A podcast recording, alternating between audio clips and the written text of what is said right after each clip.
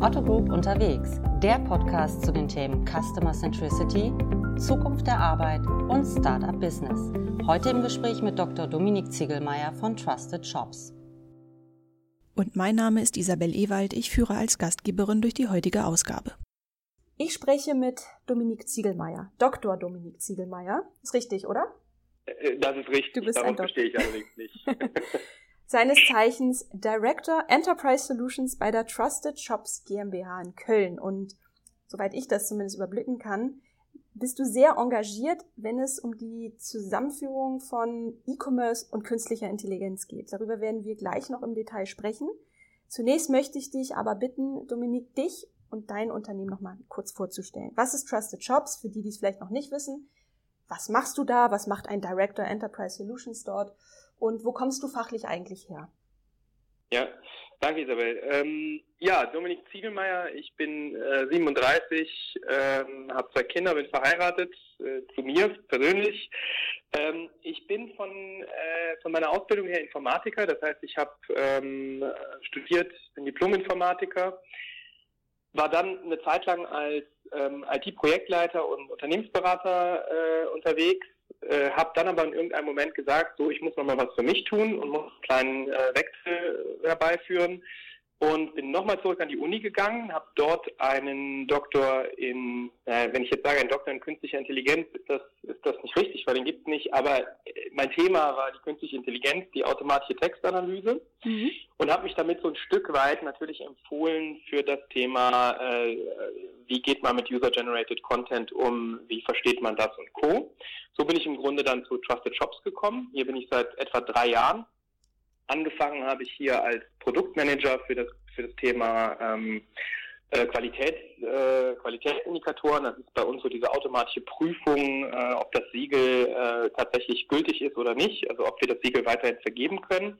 Habe mich dann weiterentwickelt zum Produktmanager für Kundenbewertung und bin jetzt seit einem Jahr hier als Director Enterprise Solutions für die IT und die Produktentwicklung ähm, im Großkundenbereich, das heißt im Enterprise-Bereich äh, zuständig. Mhm. Trusted Shops, weil du die Frage auch gestellt hast, ähm, wir sind ein Mittelständler, wir haben 300 Mitarbeiter ungefähr, äh, Entschuldigung, 350, es geht bei uns so schnell, dass ich die Zahlen, 300 waren wir, inzwischen sind, gehen wir mit großen Schritten die 350 zu. Wir haben ähm, etwa äh, 25.000 Kunden, ähm, das heißt äh, Online-Shops mit Gütesiegel. Ähm, dazu gehört der kleine Tante Emma Laden, äh, der kleine, der kleine Tante Emma Laden online bis hin eben zu den großen, ähm, wie eben die Zalandos, äh, Obis, Telekoms und Bankenversicherungen dieser Welt. Ähm, Trusted Shops kennen die meisten eben von diesem Thema Gütesiegel, was ich gerade schon erwähnt habe. Das heißt, es gibt diese Trusted Shops Guarantee, die viele Online-Shops tragen. Mhm. Ähm, allgemeiner verkaufen wir aber äh, Vertrauenslösungen mit dem Fokus E-Commerce. Das heißt, ähm, alles das, was, was ein Online-Shop braucht, um, um ähm, um sein Vertrauensmarketing zu machen, um sein, um seine Vertrauen, um sein Vertrauen zu präsentieren. Das ist im Grunde unser Kerngeschäft mit Trusted Shops. Ähm, wir haben auch das Thema seit einiger Zeit, dass wir ähm, Produkte für Endkunden anbieten, also für die B2C-Welt, für den Konsumenten, ähm, in Form von, dass er ein Premium-Mitglied sein kann bei uns oder ein Plus-Mitglied nennen wir das, ähm, dass er sich äh, in seinen Einkäufen, in seinen Online-Einkäufen absichern kann. Das ist so das klassische Geschäft, das die meisten kennen von Trusted Shops. Wir haben noch zwei weitere Geschäftsbereiche. Das ist einmal der, in dem ich bin, das ist Trusted Enterprise, wo wir eben gesagt haben, dieses, diesen Fokus vom, auf dem E-Commerce, der ist wichtig für unser Kerngeschäft. Aber wir sehen, dass daneben äh, unheimlich viele äh, Firmen existieren, Banken, Versicherungen, um, um ein Beispiel zu nennen, aber auch die Reiseanbieter und so weiter, die im Grunde erstens auch Vertrauensmarketing machen möchten, die aber generell auch Kundenfeedback erheben möchten, um, um, um Dinge zu verstehen. Mhm. So, da, da reden wir zum Teil über ganz andere Mengengerüste als äh, das, was der kleine bis mittlere Online-Shop äh, an Kundenfeedback einsammelt. Deswegen da auch dieses Thema, für das ich brenne, künstliche Intelligenz. Mhm. Und wir haben den dritten äh, Geschäftsbereich, ähm, äh, Trusted Experts, wo es um die Rechts Expertise im E-Commerce geht. Eben auch ein Teil, was aus Trusted Shops natürlich geboren ist. Trusted Shops hat schon immer mit der Siegelprüfung äh, recht stark den Fokus auf, ähm, auf rechtliche Themen gelegt. Und hier bieten wir eben das ganze Spektrum ab, äh, von den einfachen Rechtstexten und AGBs bis hin zur individuellen rechtlichen Betreuung von Großunternehmen. Dominik, du hast das eben so schön beschrieben. Künstliche Intelligenz ist ein Thema, für das du brennst, auf gut Deutsch. Ja. Und ähm, mir ist aufgefallen, dass Trusted Shops, aber vor allem du fast schon missionarisch mit diesem Thema unterwegs seid. Ich war äh, kürzlich auf einem Event und da war ein Kollege von dir und der hat einen Vortrag gehalten mit einem Titel, der schon so leicht provokant ist. Der Titel lautete, wer KI verschläft, wird es schwer haben gegen die Giganten. Und genau. ähm, man kann ja fast man kann ja fast schon sagen, das ist eine Art Mission Statement von dir persönlich. Definitiv, ja. Ähm, also mich würde natürlich interessieren, warum ist dir das Thema so wichtig? Also generell ist es, ist es eine neue Technologie, die äh, ich bin Informatiker, ich bin äh, Technik-Nerd, würde ich fast sagen. Ich bin begeistert von solchen Themen. Ähm, ich sehe das natürlich einmal persönlich, dass ich sage, äh, dieses Thema wird ein Thema für die nächsten Jahre. Ähm, ich sehe auch im Moment, ich habe mit vielen Mittelständlern, mit äh, vielen Großunternehmen, äh, Konzernen zu tun. Man sieht, äh, das ist im Moment so zweigeteilt. Die Konzerne haben alle das Geld, um sich mit diesem Thema zu beschäftigen, zum Teil verschiedenen Reifegraden. Ähm, es gibt die, es gibt die, es gibt die wirklich großen, die sich ganze KI-Abteilungen äh, leisten, um äh, Probleme zu lösen, und es gibt eben die kleinen, die das vielleicht das anders versuchen. Ähm, was wir sehen ist, oder was wir selber hier bei Trusted Shops sehen, ist, wir haben so viele Themen, wo wir ansetzen können mit künstlicher Intelligenz, mit automatischer Textanalyse und Co dass, dass es natürlich so ein bisschen missionarisch ist, dass wir sagen, hey, wir sehen, wie weit uns das, wie uns das weiterbringt. Wir sehen, dass im Markt äh, solche Giganten wie Amazon, wie Google, wie, wie, wie, wie die anderen großen, äh, dass die, die, volle, das volle Potenzial ausnutzen. Also Google mit seinem ähm, AI, mit seiner AI-First-Strategie, dass sie sagen, bei uns gibt, äh, werden wir immer versuchen, die Themen mit KI anzugehen. Und dagegen natürlich der kleine Mittelständler, versucht auch langfristig dazu bestehen. Und die Mittelständler sind natürlich äh, auch unsere Kunden. Deswegen sagen wir, hey, lasst uns, lasst uns das äh, angucken, lasst uns darüber diskutieren. Aber verschließt euch diesem Thema nicht, versteht, wie euch das helfen kann. Weil wenn Amazon eine Alexa macht und ihr seid nicht mit dabei oder, oder, oder äh, KI in, in Einkaufsprozessen nutzt und ihr macht nicht, dann habt ihr einen Nachteil. Und äh, das, deswegen sind wir natürlich so ein bisschen so ein bisschen ähm, äh, plakativer in dem Bereich unterwegs, aber es ist, es ist, es ist einfach ein Thema, was, was unheimlich interessant ist. Wie erklärst du denn so einem klassischen Mittelständler, warum er das braucht, wozu er das braucht? Also ich gehe in der Regel darauf ein, äh, auf ganz konkrete Beispiele. Also wenn man zum Beispiel sagt, ähm, äh, im Einkaufsprozess, wenn ich weiß, also ich bin, ich bin Unternehmer und ich äh, verkaufe Waren, ähm, ich habe Sonnenschirme und Regenschirme. Wenn ich weiß, äh, und das ist ein, ein ganz konkreter Fall, äh, das hängt voll am Wetter. Das heißt, wenn ich, wenn ich das Wetter vorhersagen kann, und auch das ist ein Stück weit künstliche Intelligenz, dann kann ich sagen, was ich morgen einkaufen soll.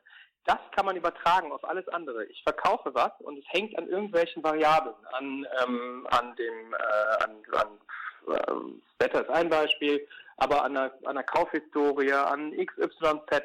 Ich kann mit gewissen Techniken bessere Vorher, also mit KI bessere Vorhersagen treffen, als ich das vielleicht bisher konnte, was, ähm, was ich morgen kaufen sollte. Oder ein Service beispielsweise.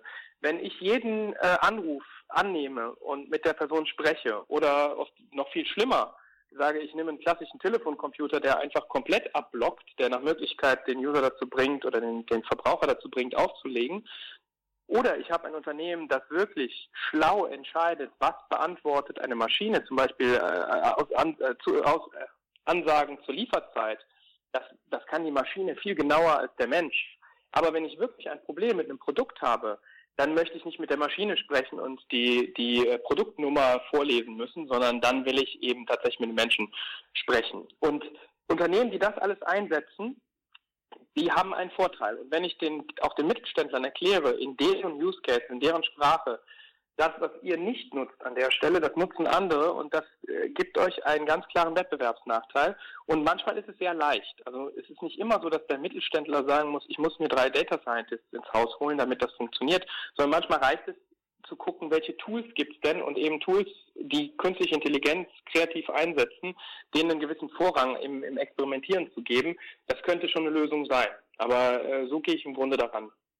Genau, also ein Beispiel, das du am Anfang jetzt beschrieben hast, ist ja die klassische Absatzprognose, die an sich ja jetzt nicht so bahnbrechend neu ist. Erscheint die jetzt äh, mit dem Label KI unter neuem Glanz? Definitiv, also es ist definitiv ein schmaler Grad zwischen, äh, das haben wir schon immer gemacht und äh, jeder, auch jeder Mittelständler wird eine Absatzprognose haben. Ähm, es gibt nur viele Dinge, die ähm, durch die KI und durch lernende Systeme nochmal besser eingefangen werden kann. Ähm, und Bisher haben wir uns sicherlich auch das Wetter angeguckt, aber gerade in den, also gerade im E-Commerce haben wir eine Vielzahl an Daten. Und was wir machen können mit der klassischen Absatzprognose sind darauf Statistiken anwenden und sagen, so und so wird sich das verhalten. Das passt auch. Und KI ist im Grunde nichts anderes oder nicht viel anderes als Statistiken. Ich würde aber sagen, dass wir mit der KI nochmal die Möglichkeit haben, ähm, anders zu lernen und vielleicht auch doch effizientere Vorhersagen zu machen. Es gibt auch andere Bereiche oder andere Use Cases, in denen es heute kein Pendant gibt ähm, oder, oder zumindest kein, das nicht wirklich verbreitet ist. Das ist zum Beispiel so die Vorhersage von Kündigungswahrscheinlichkeiten ähm, beim HR-Prozess oder dass ich als Manager daran erinnere, aufgrund von Krankheitsdaten oder ähnlichem, auch nichts, was wir tun, aber äh, sagt, du, ich glaube, es wäre Zeit, nochmal mit deinem Mitarbeiter zu sprechen, weil er scheint unzufrieden. Ja? Also im Grunde kann man sich dieses Thema KI so vorstellen, es ist vieles von dem, was wir schon immer getan haben, nochmal neu gelabelt, ja, wobei auch nein, weil was wir eben anders machen ist, ähm, wir machen das mit einem, mit einem Lernprozess, ähm, je nach Verfahren sehr ähnlich zu dem, was wir heute tun, andere Verfahren finden eben Korrelationen, die mit den heutigen Verfahren einfach so nicht gefunden werden, beziehungsweise nicht gelernt werden, sondern wir müssen sie vorgeben. Und das ist vielleicht die Hauptänderung. Also ich stelle fest, Dominik, ähm, ihr seid da extrem vorausschauend unterwegs. Jetzt wäre natürlich, äh, wäre es natürlich interessant zu erfahren, wie Trusted Shop selbst das Thema KI angeht. Also habt ihr dafür ein spezielles Kompetenzteam, ein Lab oder habt ihr den direkten Draht in die Wissenschaft? Ähm, wie, wie klappt bei euch der Know-how-Transfer? Ja, also wir haben, wir haben einmal eine Vision, dass es sicherlich etwas, etwas, ähm, ja, noch etwas dedizierter aufgestellt zu sein an dem, in dem Bereich. Das heißt, ähm, klar, ähm, wir hätten gerne ein Team, das sich exklusiv darum kümmert, aber heute ist es tatsächlich Teil der Produktteams. Das heißt, wir haben kompetente Produktteams, ähm, die das entwickeln können, was der Kunde braucht. Ähm, und hier im Enterprise-Bereich, das heißt im Großkundenbereich, sehen wir eben, dass wir allein schon wegen der Menge an Daten, die wir im Feedback-Bereich sammeln, also wenn wir für einen Kunden beispielsweise äh, 50, 100.000 Bewertungen am Tag sammeln, dann kann die keiner mehr lesen oder verarbeiten. Das heißt, wir müssen auf Basis eines Verständnisses der Texte eine, eine Zusammenfassung liefern. Wir müssen Aktionen triggern anhand von dem, was wir dort verstehen. Das heißt, unser Produktteam beispielsweise im Großkundengeschäft ist relativ kompetent in dem Bereich KI. Davon profitiert natürlich auch das gesamte Unternehmen, weil das, was wir entwickeln, entwickeln wir als Services, die andere wiederum zur Verfügung gestellt bekommen. Aber letztendlich haben wir heute noch nicht ähm, so etwas wie ein dediziertes Team. Was wir auch haben, ähm, was wir heute auch schon relativ pflegen, oder nicht relativ pflegen, was wir heute pflegen, ist der Kontakt zur Wissenschaft. Das heißt, wir sind, wir geben Drittmittelprojekte raus, wir ähm, führen selber EU-Förderprojekte durch, wo wir uns ähm, wo wir uns wissenschaftlich mit bestimmten Themen beschäftigen, die, die dann eben wieder äh, zu, zu neuen oder geänderten Geschäftsmodellen führen können. Ähm, das machen wir schon. Also wir sind auf, der, auf diesem Thema relativ breit aufgestellt und ähm, haben über die Jahre, über die letzten drei bis vier Jahre auch entsprechende Kompetenz hier im Haus an, ansiedeln können. Sind das Institutionen aus Deutschland? Äh, du meinst die wissenschaftlichen genau. Institutionen? Genau. Ja, das sind, das sind äh, heute haben wir ausschließlich in Deutschland äh, Kontakte. Das sind die, die vor allem die Uni äh, Aachen und äh, Uni Köln, zu denen wir Kontakte haben ähm, für verschiedene Bereiche und wo wir dann eben äh, Dinge ausschreiben. Wir sind aber auch dadurch, dass wir ähm, relativ viele Leute von den Unis abgeworben haben, auch in dem Bereich jetzt. Ähm, das war der Kollege, von dem du gesprochen hast, äh, der bei dem äh, bei dem äh, Event mit dir zusammen war. Der kommt zum Beispiel von der Uni Stuttgart, hat dort promoviert ähm, und da bringen wir natürlich dann entsprechend auch die oder bringt er natürlich die Kontakte mit rein. Ähm, insofern heute sind es fast ausschließlich oder sind es ausschließlich deutsche Wissenschaftsinstitutionen. Wir arbeiten selbstverständlich daran, ähm, mit, auch mit Dienstleistern wie mit äh, IBM und mit, ähm, mit Amazon beispielsweise ähm, an einem Austausch äh, auf diesen Themen, äh, weil die natürlich auch sehr aktiv sind in dem Bereich. Das heißt, ihr seid bei den, Wissen, bei den Universitäten schon äh, verschrien, weil ihr die ganzen Doktoranden abwirbt, oder? Äh, ja, natürlich. Nein, ich glaube, das ist, ich glaube, die sind ja letztendlich ganz zufrieden, wenn, äh, wenn der Doktorand seine Lebenszeit an der Uni äh, überschritten hat. Dann gibt es ja für den nur zwei Möglichkeiten. Entweder er wird Professor oder er, äh, er geht wieder zurück in die Industrie oder geht in die Industrie. Und äh, wir nehmen natürlich mit Kusshand die Leute, die, die sich äh, auch wissenschaftlich hervorgetan haben, ähm, wieder zu uns, weil letztendlich sind viele der Probleme, die du in der Wissenschaft hast, äh, tatsächlich in dem Bereich 1 zu 1 übertragbar auf, auf, auf ganz konkrete Use Cases. Also in der Wissenschaft sind so Sachen wie ähm, fasse 50.000 Texte zu einem lesbaren Text zusammen, der nicht mehr als eine DIN A4-Seite hat. Ähm, das ist das Thema, das ist einer unserer Kernthemen hier. Und insofern, klar, die Leute, die sich in den Themen wissenschaftlich betätigen, sind für uns natürlich sehr interessant. Das klingt so für mich ein bisschen, als ähm, würdet ihr auch so ein bisschen die Denke KI Made in Germany vorantreiben. Ganz Definitiv. Also wir, äh, der, also, man sieht im Moment in den USA äh, wird das Thema noch viel stärker gehypt als in Deutschland. Wir sind aber in Deutschland eben auch sehr stark inzwischen. Es gibt das Deutsche Forschungszentrum für Künstliche Intelligenz, zu dem wir zugegebenermaßen im Moment noch keinen Kontakt haben, bis auf dass man, dass man mal, äh, dass man sich mal auf äh, Events trifft oder so. Aber wir haben keinen dedizierten Kontakt. Ähm, ganz klar ist das ein Anliegen und das meine ich eben auch mit dieser dedizierten, mit dem dedizierten Team. Wenn wir in die Richtung gehen und das ist eine Vision, dann ähm, sollten wir definitiv oder werden wir uns sicherlich auch mit Konzernen oder mit anderen Institutionen besser verdrahten, sodass wir dieses Thema KI Made in Germany äh, entsprechend vorantreiben. Ihr rollt das Feld ja auch nochmal von einer ganz anderen Seite auf. Ihr mhm. ähm, supportet viele Studien und Umfrage und ihr habt in Zusammenarbeit mit YouGov vor kurzem eine Studie zur Akzeptanz von KI gemacht. Ähm, und ich finde es immer ganz interessant, es ist eigentlich fast egal, welche Umfrage oder welche Studie man heranzieht. Ähm, das Kernergebnis ist immer, dass zumindest in Deutschland die Menschen KI noch sehr ambivalent gegenüberstehen. Also zum einen ist da diese große, große Angst ähm, vor dem Wegfall des Jobs. Mhm. Wird die eigene Arbeitskraft irgendwann überhaupt noch nötig sein? Dazu hast du auch bei unseren Kollegen von Hermes äh, im Blog mal was ähm, dich dazu geäußert. Mhm. Auf der anderen Seite ist da aber auch ganz viel Hoffnung, also Stichwort Automatisierung, vor allem im Alltag, der Putzroboter, der Pflegeroboter. Jetzt würde mich das mal interessieren, was glaubst du denn da, ähm, wo wo da die Reise hingeht, perspektivisch, und was muss man tun, um, um den Menschen auch so ein bisschen die Angst zu nehmen? Ja, ich glaube, es ist, es ist wie jede Technologie oder wie jede, wie alles, was neu ist.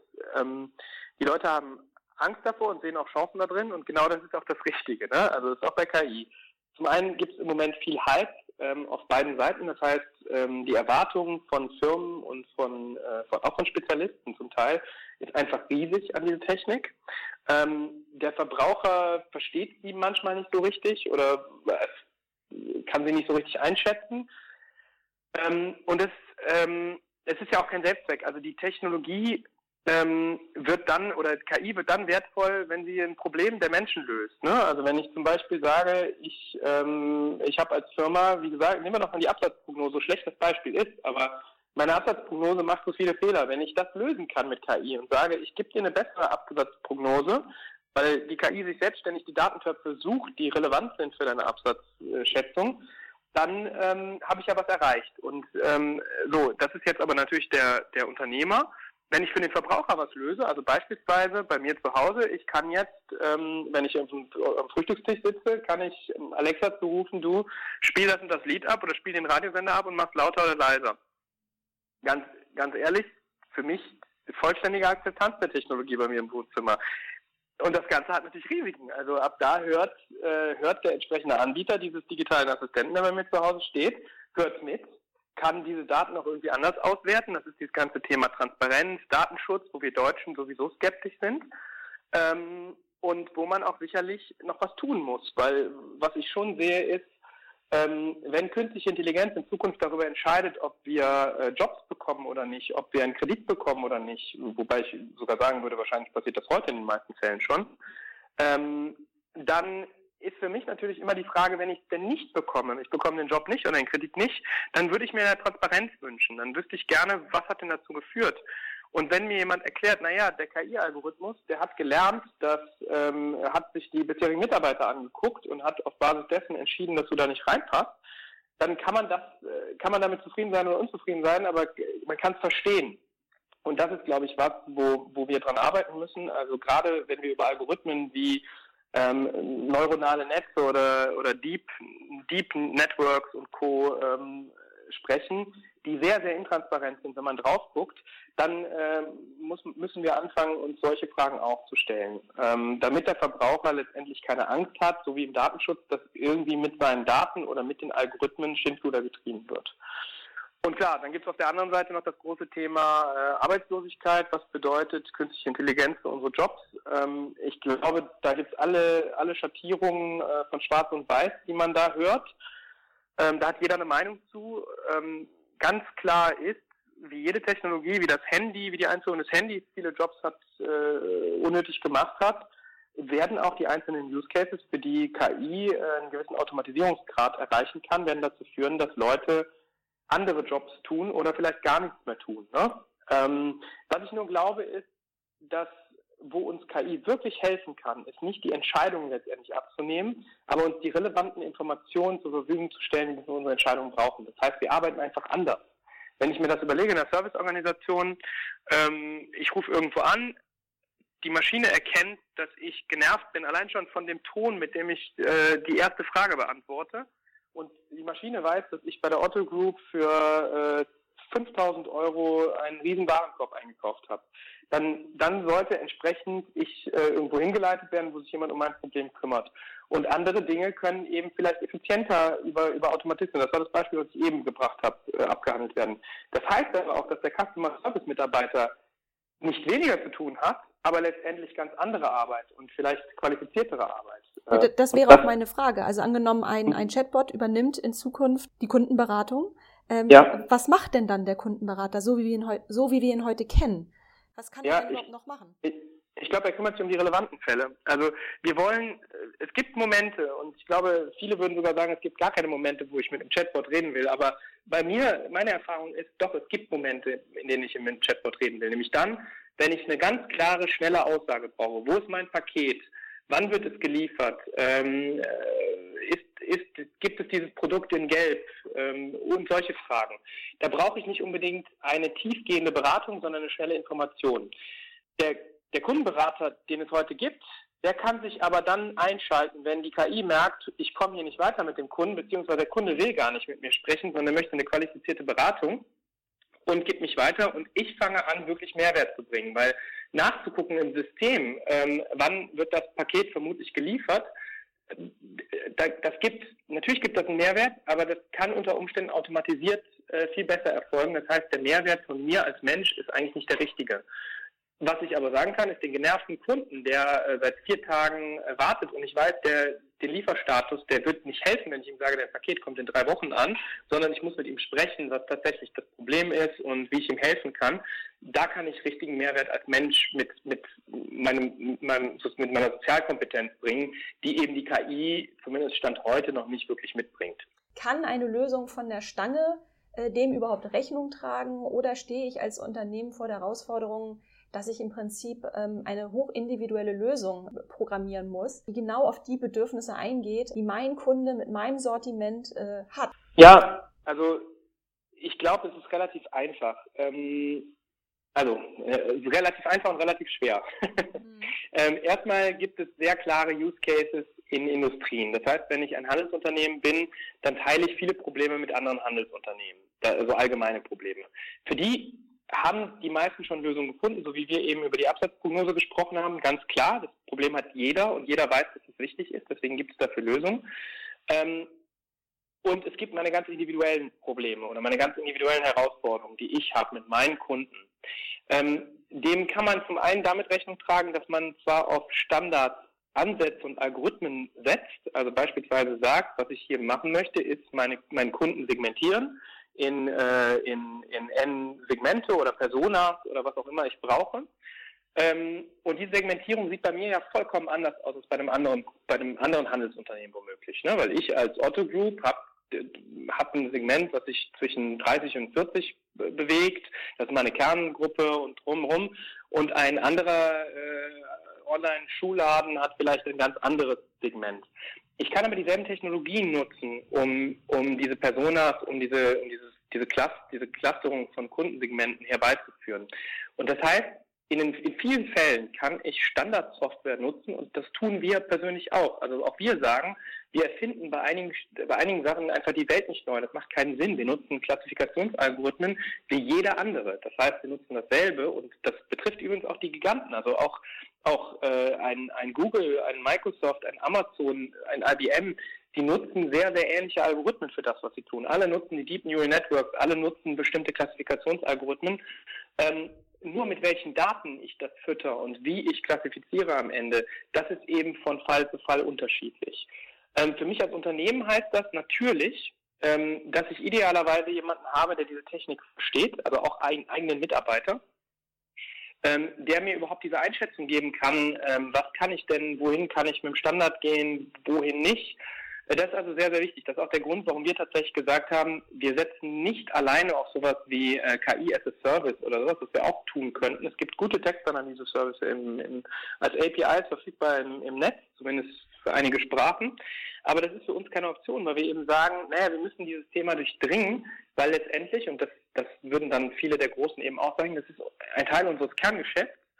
Und ähm, wir müssen verstehen, wofür wir Modelle bauen können und wofür wir was äh, nutzen können und wofür nicht. Also was ich, was ich glaube, um das, um das etwas konkreter zu beantworten, ganz allgemein gibt es Use Cases, die sich immer wiederholen. Da kann ich Standardsoftware einsetzen. Da wird ein SAP das Problem gelöst haben, da wird ein Salesforce das Problem gelöst haben und wer auch immer. Ähm, es gibt spezielle Dinge, wo man sich fragen muss, ähm, sind das ist das nur der Use, also ist das nur die Ausprägung, die sich ändert, oder ist es tatsächlich, ähm, ist tatsächlich was, was ganz eigenes, was ich brauche? Also beispielsweise das Thema Persona. Und dann kann es was sein, ihr habt einen ganz speziellen Prozess, den so kein anderes Handelsunternehmen hat. Ihr habt, ihr seid Marktplatz oder was auch immer, ähm, wo ihr was anderes machen müsst. Und da, klar, da sollte man es selbst entwickeln. Okay. Ganz viele Themen, äh, die hier, oder ganz viele Buzzwords, die im Laufe unseres Gesprächs hier hochkommen, die, die hat man vor ein paar Jahren ja auch noch mit der ganz klassischen BI in Verbindung gebracht, was für ja. mich immer noch nicht so ganz deutlich ist. Wann, wann ist es noch BI, wann ist es schon KI und wo, wo ist da überhaupt der, die ganz klare Trennlinie und kann man das überhaupt trennen? Ja, also ich, das Problem hab, also haben wir selber hin und wieder. Früher hieß es ähm, nicht Data Scientist, sondern äh, Data Mining Specialist. Ähm, das war der, der aus Daten versucht, in Daten versucht hat, Korrelationen zu finden und das irgendwie vielleicht sogar noch in statistische Modelle zu äh, bringen. Der Data Scientist heute ist dasselbe, äh, aus meiner Sicht. Also ich denke, das sehen vielleicht andere Leute anders, aber wenn wir wirklich darüber sprechen, was meine persönliche Sicht ist, ähm, ich glaube, es ist trotzdem eine gewisse Weiterentwicklung, weil was wir früher gemacht haben, ist, wir haben, wir haben, wir haben über Analysen, über statistische Analysen im BI herausgefunden, dass es Korrelationen zum Beispiel zwischen der Uhrzeit, blödes Beispiel, aber der Uhrzeit und dem der Beschwerderate gibt oder sowas. Und dann konnte ich sagen, daraus kreiere ich eine Regel und ich werde abends die Leute äh, vorhalten oder eben nicht in meinem Customer Service. Und heute können wir natürlich sagen, im Hintergrund trainiert ständig ein Modell auf vielleicht all meinen verfügbaren Daten. Es findet erstens zum Teil eine selber die Datenselektion, das heißt äh, dieses Feature Engineering, welche welche ähm, Parameter in meinem in meinem großen Data Warehouse sind, also welche welche Werte sind überhaupt relevant für diese Entscheidung. Das findet es zum einen selbst und zum zweiten find, lernt es auch ähm, konstant weiter. Und äh, klar, also das hängt schon alles sehr nah zusammen. Ich glaube, der Unterschied ist trotzdem da. Also wir gehen weg von einer, von einer, von einem Verständnis der Daten und von einer Beschreibung der Daten hin zu einem automatischen Verständnis und einer automatischen Vorhersage von Daten. Also ich glaube, das ist auch wichtig zu verstehen. KI äh, erlaubt mir, Dinge zu automatisieren, die ich häufig tue, und Vorhersagen zu treffen. Das konnte ich auch schon mit BIs, allerdings nicht ganz ohne manuellen Aufwand ich bin, ich bin der Meinung, das war das, was ich eben meinte, KI ist kein Selbstzweck. Ne? Wenn ich der Dirndl-Shop bin und 20 Kundenbewertungen im Jahr bekomme, dann brauche ich keine KI. Da kann ich jede Bewertung selbst lesen. Ich kann jeden Kunden selbst betreuen. Ich habe diese Dinge nicht. Ähm, was ich brauche, ist eine solide Absatzplanung, das Beispiel wieder aufzubringen. Da brauche ich auch keine KI, weil meine Absatzplanung relativ leicht ist, wahrscheinlich nicht mal stabil beim Dirndl-Shop, sondern äh, wie auch immer. Ich glaube, und deswegen ist das Thema bei uns auch eher im Enterprise-Segment angesiedelt, das ist ein Thema für Großunternehmen. Also tatsächlich eher ein, oder für den großen Mittelständler, da fängt es an. Ähm, ich, wenn ich ein großer Mittelständler bin und wenn wir jetzt über das Thema konkret, über unser Kerngeschäft sprechen, Kundenfeedback, wenn ich 20.000 Bewertungen im Jahr bekomme, dann kann es für mich schon schwierig sein, den Überblick zu behalten, insbesondere wenn ich über Filialstrukturen spreche oder sowas. Mhm, okay. Wir haben jetzt sehr, sehr viel über KI gesprochen, Dominik, und mhm. ähm, ich will noch mal zum Thema Kundenbewertung kommen. Das ist ja im Grunde ja. so diese große thematische Klammer hinter äh, vielem, was wir hier besprochen haben und auch so ein bisschen mhm. das Brot- und Butter-Thema von Trusted Shops. Mhm. Auch dazu gibt es ja Studien und Umfragen noch und nöcher und ähm, es gibt zum Beispiel eine relativ es gibt eine relativ aktuelle Studie vom Bitkom ähm, und diese Studie besagt, dass 65 Prozent aller Befragten nach wie vor Kaufentscheidungen von der Bewertung Dritter abhängig machen. Mhm. Ähm, auch hier würde mich mal interessieren, wie ist denn der Markt deiner Meinung nach hier aufgestellt? Ähm, tun Unternehmen genug in diesem Bereich? Oder wird die Kundenstimme als Mini-Gütesiegel, ich glaube, so hast du das mhm. mal in einem Gastbeitrag bei uns äh, auf dem Blog genannt, äh, ja. wird es eher zweitrangig behandelt? Ja, ich glaube, das volle Potenzial von Kundenfeedback nutzt noch nicht jeder Kunde. Also was was vor allen Dingen im E-Commerce, also äh, hängt zum einen von der Branche ab und zum anderen vom, vom Kunden. Ähm, Im E-Commerce sind wir relativ weit, weil die Kunden verstanden haben, das brauchen sie für ihr Digitalmarketing, das brauchen sie, um Conversion zu steigern. Die Kundenstimme ist unheimlich wichtig. Ähm, das ist ein Aspekt, den wir vom Kundenfeedback haben. Äh, der ist im E-Commerce ausgeprägt. Ähm, kein E-Commercer würde ich behaupten, tritt heute noch in den Markt, ohne irgendwo Kundenbewertungen oder Testimonials abzuzeigen. Ähm, das liegt an ganz verschiedenen, verschiedenen Dingen, dass äh, wir uns, dass wir stärker klicken, wenn da dran Sterne sind. Also wenn wir ein Produkt bei Google sehen und darunter hängen Sterne, dann, dann ist unsere Klickwahrscheinlichkeit 5% höher. Wenn wir einen Shop sehen und der ist besser bewertet als der andere, dann erhöht sich die Klickwahrscheinlichkeit relevant und, und so weiter. Das heißt, dadurch, dass das zum tatsächlichen Kern, das Kerngeschäft der E-Commercer beeinflusst, haben die das, das Marketing äh, eingeatmet. Das tut jeder. Was natürlich gerade im Rahmen, und äh, das ist so das Thema, über das wir eigentlich vielleicht auch noch als noch größere Klammer reden könnten, ähm, digitale Transformation, Customer Centricity und Co. Wenn wir darüber sprechen, ist Feedback ja was viel Größeres als nur Marketing. Ähm, das Feedback sollte idealerweise meinem Kunden die Möglichkeit geben, mir zu sagen, was ich an meinem, an meinem Unternehmen ändern soll, was für Produkte er braucht, äh, was, was ihn stört, welcher Touchpoint funktioniert, welcher nicht. Ähm, und das kann ich natürlich erreichen, wenn ich über die gesamte Wertschöpfungskette des Kunden, über die gesamte Customer Journey, die er durchläuft, ähm, ihm die Möglichkeit geben, mir Feedback zu geben oder vielleicht sogar geschickt Anfrage. Äh, beispielsweise, du hattest, du hast das Produkt gekauft, ähm, jetzt hast, und ich kriege tatsächlich ganz anderes Feedback. Ähm, das kann ich wiederum nutzen, ganz anders nutzen für Customer, äh, für, für, für Marketing. Angenommen, man hat den Meckerkunden heute, der sagt, äh, hier ist was schiefgelaufen. Der schreibt uns im schlimmsten Fall ähm, im Social Media bei Facebook schreibt er so ein Mist, schlechteste Firma, mit der ich je gearbeitet habe, dann müssen wir das einfangen in, in den sozialen Medien. Wenn wir aber hingehen und sagen, ähm, stopp, wir fragen dich, nachdem du ein Erlebnis mit dem Produkt hast, und da gibst du uns das Feedback auf unseren eigenen Kanälen, ich rufe dich an, weil bei mir sofort, und da sind wir wieder bei KI, bei mir gibt es sofort einen Trigger, der Kunde ist unzufrieden, der Kunde hat einen hohen Warenkorb, äh, der Kunde wird sich beschweren bei Facebook. Das haben wir, hat die KI so angenommen. Dann kann ich den anrufen, kann dem sagen, du, ich habe dein Problem verstanden, es tut mir schrecklich leid, du kriegst von uns einen Gutschein, wir tauschen das Produkt aus, wir liefern dir was Neues morgen. Äh, der Kunde wird überrascht sein, weil er gar nicht damit gerechnet hat, dass er überhaupt einen Rück Rückanruf bekommt. Und dann schicke ich ihm im Nachhinein nochmal eine Befragung, die ich wieder vermarkten kann. Was macht der Kunde? Der, äh, idealerweise sogar direkt zu Facebook. Der Kunde beschwert sich nicht bei Facebook, ich habe keinen Shitstorm einzufangen, sondern der Kunde ist mein Testimonial auf Facebook. Und dann, da schließt sich eben das Ganze. Und ich glaube, das müssen, das müssen die Unternehmen verstehen, dass es nicht darum geht, zu, äh, zu vermarkten und womöglich im schlimmsten Fall nur mit den positiven Stimmen zu vermarkten, sondern dass es darum eigentlich geht, den Verbraucher ins Zentrum unseres Unternehmens zu bringen, ihn so zu behandeln, wie, wie, wie, wir das, wie wir das möchten, zu verstehen, was ihn bewegt und entsprechend dann äh, darauf zu handeln und seine Zufriedenheit am Ende als Testimonial zu nutzen. Aber nun ist es doch so, dass eigentlich relativ wenige Player den größten E-Commerce-Umsatz unter sich ausmachen. Also mhm. mit steigender Tendenz. Da frage ich mich natürlich, spielen Kundenbewertungen da überhaupt noch eine wesentliche Rolle, wenn am Ende der Kunde sowieso bei den üblichen Verdächtigen einkaufen wird?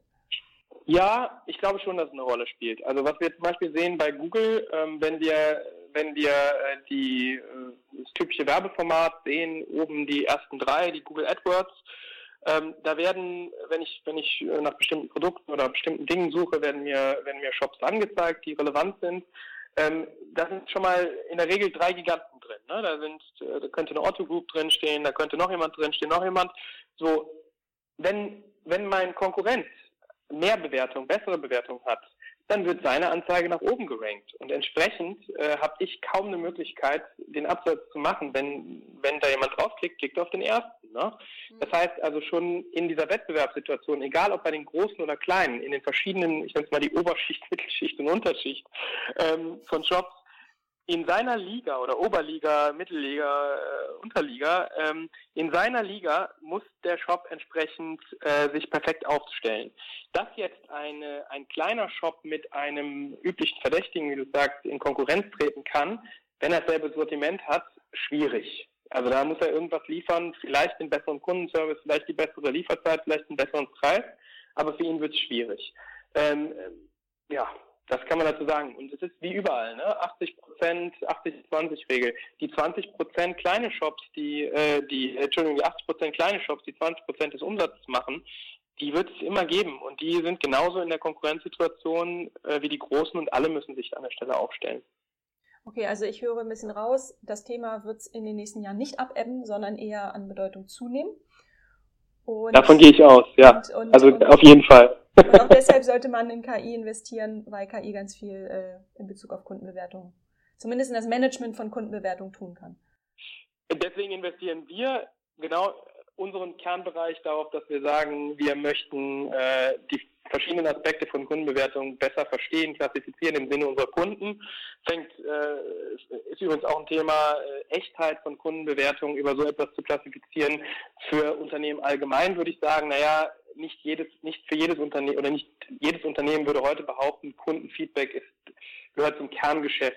Ähm, ich glaube aber, dass es im Rahmen der Digitalisierung und Customer Centricity viele Kunden sagen oder viele Unternehmen sagen werden, stopp, äh, auch wir müssen das verstehen. Also wir müssen investieren womöglich in, in, in äh, smarte Lösungen, die die Stimme unseres Kunden verstehen. Und wie gesagt, das sind dann, dann gibt es Tools, wir werden eins.